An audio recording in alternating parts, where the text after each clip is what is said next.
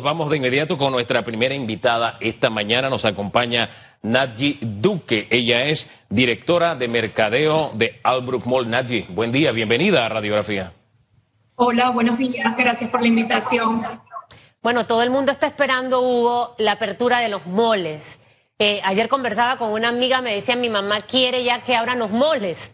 Eh, y, obviamente, más allá de la población panameña, eh, que quiere ir a las tiendas y que lo hemos visto a lo largo de esta pandemia, eh, los mismos comerciantes ya están desesperados. O sea, no se puede aguantar un mes más con estar cerrado. Escuchaba más temprano en Telemetro Reporta a los cines que se están preparando y más de 800 familias en cines en Panamá que dependen eh, eh, directamente de que se dé esta apertura.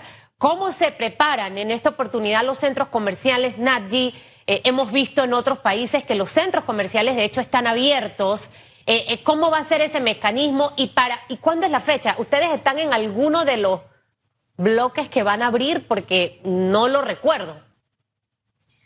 Sí, efectivo. Nosotros estamos programados con el nuevo cronograma que presentaron las autoridades de gobierno para el 28 de septiembre lo cual nos sorprendió muchísimo la noticia porque veníamos dando un gran avance. El 11 de agosto eh, se había permitido, entre las disposiciones de las, de las autoridades, que los clientes pudieran retirar sus pedidos en la puerta del local. Entonces nosotros eh, visualizamos que íbamos por un buen camino, iba un avance y que el próximo paso a seguir era esa apertura total. O sea, los centros comerciales nunca han estado cerrados en el todo porque eh, desarrolla algunas actividades del sector primario, eh, como el tema de los supermercados, las farmacias, pues siempre hemos tenido que tener las puertas abiertas para brindar estos servicios que nunca cerraron. Sin embargo, eh, se nos autoriza luego las compras en línea, los cuales no han penetrado y no han sido suficientes para sostener los negocios. Y en esa modalidad nos hemos mantenido todos estos meses cuando pensábamos que ya las autoridades iban a emitir pronunciamiento de una apertura total del comercio, porque estamos preparados, porque hemos participado de las mesas donde hemos sido parte de los comités de desarrollo de los protocolos de seguridad eh, y hemos eh, recibido a las autoridades dentro de nuestras instalaciones, han visto todas las medidas que hemos tomado. Entonces, ya no veíamos la razón por la cual seguir cerrado, lo cual es insostenible y esperar ahora 30 días más es catastrófico. Este último cuatrimestre para el sector comercio es vital. Es donde se logran las ventas, la mayor cantidad de ventas en el año. Entonces, de venir de esta crisis, de venir de una desaceleración económica como la que veníamos y encontrarnos con que tenemos que esperar un mes más, definitivamente es insostenible y lo que se prevé es que sigan cerrando comercios día tras día. De la decisión de que nosotros pudiéramos en el mes de septiembre, porque esperábamos una fecha del 7 de septiembre, hicimos, cuando vimos ese calendario por parte de las autoridades de un 28, inmediatamente manifestamos eh, nuestra inconformidad y propusimos a las autoridades que esto fuera reevaluado y sustentamos por qué y la importancia de, poder recuperar en este último cuatrimestre algo de las ventas, porque de esto dependía muchas contrataciones de, trabajadores que están actualmente suspendidos de contrato, dependían que las empresas puedan seguir los pequeños comerciantes que son los más afectados en esta crisis, las micro y las pequeñas empresas. Entonces, para nosotros septiembre era un mes vital para la preparación de lo que va a ser la temporada de fin de año.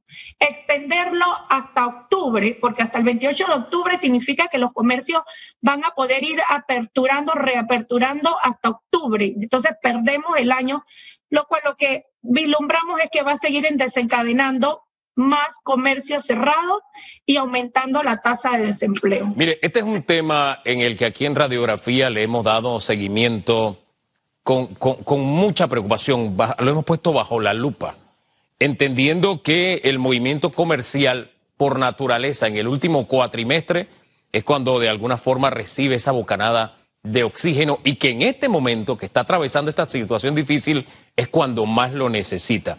A mí lo que me llama la atención es que sí, en los centros comerciales, malls, etcétera, siempre ha habido uno o dos locales abiertos por el tema, como usted lo señaló, supermercados, farmacias, qué sé yo, el tema de la venta en línea, después la venta en puerta, es decir, eh, después del 1 y del 2, lo lógico es que viniera el 3, pero aquí ha venido un espacio vacío para decirles que el 3 viene después.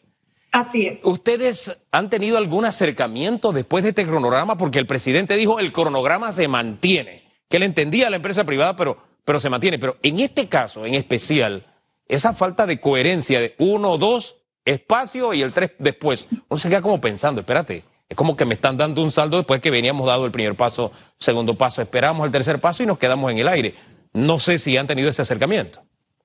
Mira, nos sorprendió y apenas vimos este comunicado, eh, llamamos a las autoridades, al Ministerio de Comercio, el cual ha tenido toda la disposición de atendernos. Hemos estado muy de la mano con el ministro, presentándole propuestas, viendo por qué se tomó esa decisión, cuál fue el criterio, cuál es la diferencia que el cliente entre hasta la puerta del local. Ya salió de su casa, ya entró al mall, ya está en la puerta. ¿Cuál es la diferencia que entre de la puerta adentro del, comercio, donde puede estar más cómodo. Entonces, y donde tiene más espacio, puede circular. Entonces, no vimos cuál es la razón. Ellos dicen que es una eh, razón meramente de las autoridades de salud. Eh, pero sin embargo, aquí hay que sopesar que nosotros estamos en un momento de una urgencia, donde a la crisis de salud no le podemos sumar una crisis económica y esto ya es insostenible y después una crisis social. Eh, son muchas cosas las que están en juego, hay que darle prioridad Proteger la salud pública, sí, pero también hay que ir reabriendo nuestra economía y reactivándola. Y definitivamente no fue una decisión acertada. El dilatar 30 días más al sector comercio, cuando desde junio ya estábamos listos, cuando teníamos los índices en 200 casos por día, y ya estábamos nosotros que esperábamos esa apertura en junio. Abren una cuarentena total, toman la decisión de abrir una cuarentena abruptamente como se hizo, nos disparamos a mil y pico de casos y en eso nos hemos mantenido. Entonces, el sector comercio ha sido el más impactado definitivamente, igual que los centros comerciales. Ahora, con todo lo que ya pasó, pasó, como digo yo, no podemos echar hacia atrás, pero lo que sí podemos es trabajar sobre el futuro. Y definitivamente eh, escuchábamos al presidente decir que no iba a haber cambio de fecha, eh, mientras que otras autoridades dicen que depende de los resultados del tema salud.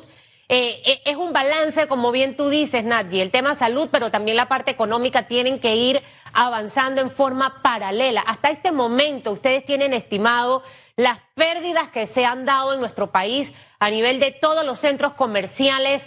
Ustedes eh, están visualizando que algunos empresarios eh, cierren sus locales en los en los moles? O sea, ¿cuál es la expectativa que tienen ustedes frente a esto? Sabemos que el tema de alquiler también preocupa a los arrendatarios que tienen locales comerciales y que este es un tema en donde tenemos como que negociar y cada uno poner de su parte porque al final eh, también un centro comercial necesita pagar sus préstamos que tiene para por haber financiado una obra como esta. O sea, te he hecho tres preguntas para que nos puedas como resumir estos tres aspectos.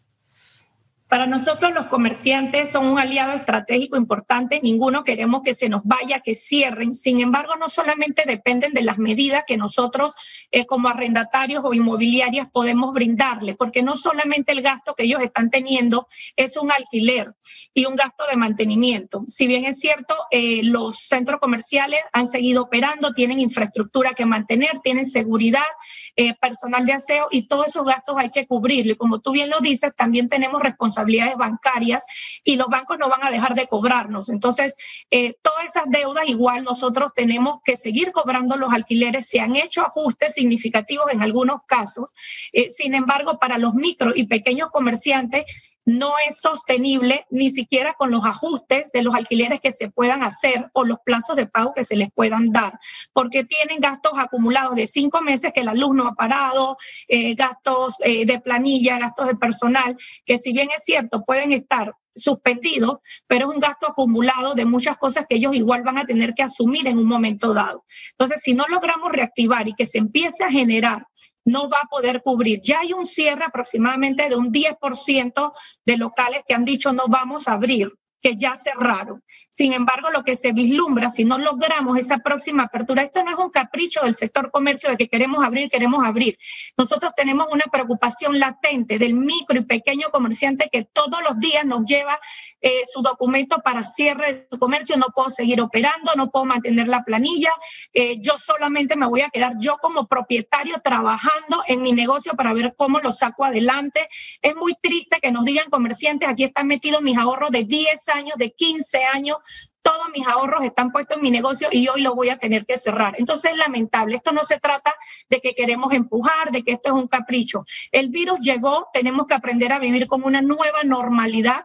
Tenemos que saber que todos somos responsables y que somos la barrera número uno para enfrentar este virus. Entonces, en la medida que todos como ciudadanos pongamos de nuestras partes, tomemos nuestra medida, vamos a aprender a convivir con este virus. Entonces, no podemos paralizar la economía para decir que esa es la única medida o la única alternativa para frenarlo, porque hemos visto que igual se mantienen en mil y pico de casos. Importante mencionarte que los mil y tantos de casos diarios no se deben a las aperturas de ningún sector económico, porque no están abiertos.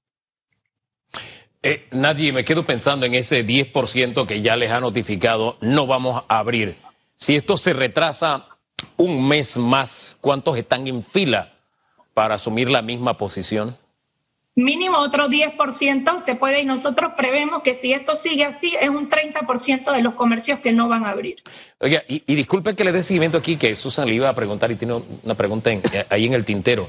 Ese 10% que lo vemos como empresa, sí, sería 20% de las empresas, en cuanto a mano de obra, impacto en el sector laboral, ¿cuántos panameños dejarían de llevar, hombre, el pan a casa o se les niega esa posibilidad? Mira, el sector de los centros comerciales genera 50 mil plazas de empleos directos, de los cuales el 85% está en suspensión de contrato y poco a poco se ha ido eh, reactivando o esperamos que puedan irse reactivando, pero estamos hablando de miles de empleos que se pueden perder con estas aperturas. Si sacamos un 5%, ya estamos hablando de 5 mil trabajadores eh, aproximadamente que no van a volver a sus, a sus plazas de trabajo. Esto en dinero, Nadji, ¿Cuánto eh, pueden ser las pérdidas hasta este momento en un aproximado?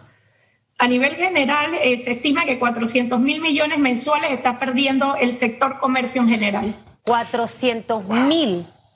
Así es. ¡Wow! Mensual. Eh, Mensual.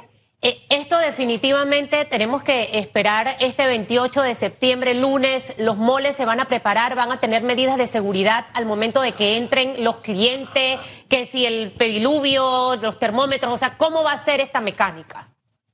Mira, nosotros esperamos que se reconsidere nuestra propuesta. Nosotros planteamos de que eh, pudiéramos abrir nuestras puertas el 14 de septiembre.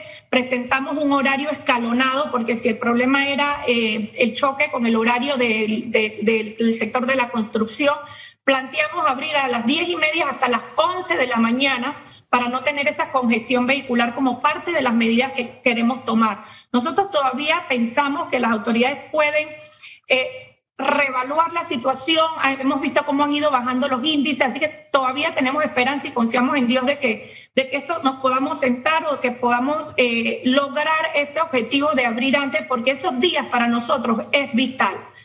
Eh, los centros comerciales nos hemos preparado con todas las medidas, estamos, eh, presentamos, fuimos el primer sector en presentar nuestros protocolos hace tres meses atrás.